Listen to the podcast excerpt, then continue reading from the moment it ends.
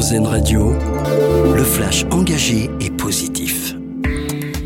Bonjour à tous. Mettre fin au charbon avant 2030, le souhait d'Emmanuel Macron lancé au pays du G7 hier à la COP28 de Dubaï.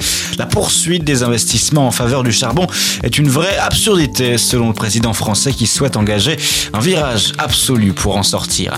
Alors que le froid s'installe, les autorités mettent en place des mesures pour protéger les plus fragiles. Dans le département du Nord, le préfet vient d'annoncer l'ouverture de places supplémentaires d'accueil pour les sans-abri. Les maraudes vont également être renforcées la préfecture rappelle par ailleurs les bons réflexes si vous voyez une personne en difficulté. Il faut impérativement contacter le 115. Un jury 100% féminin pour l'élection de Miss France le 16 décembre prochain à Dijon.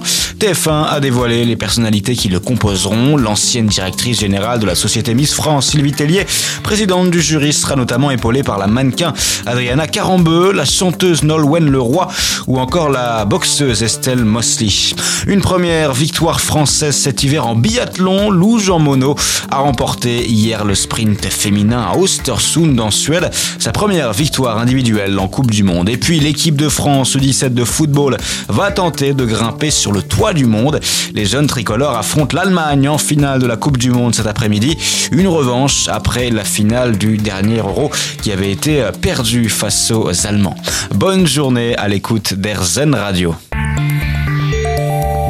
C'était le Flash Info engagé et positif sur RZN Radio.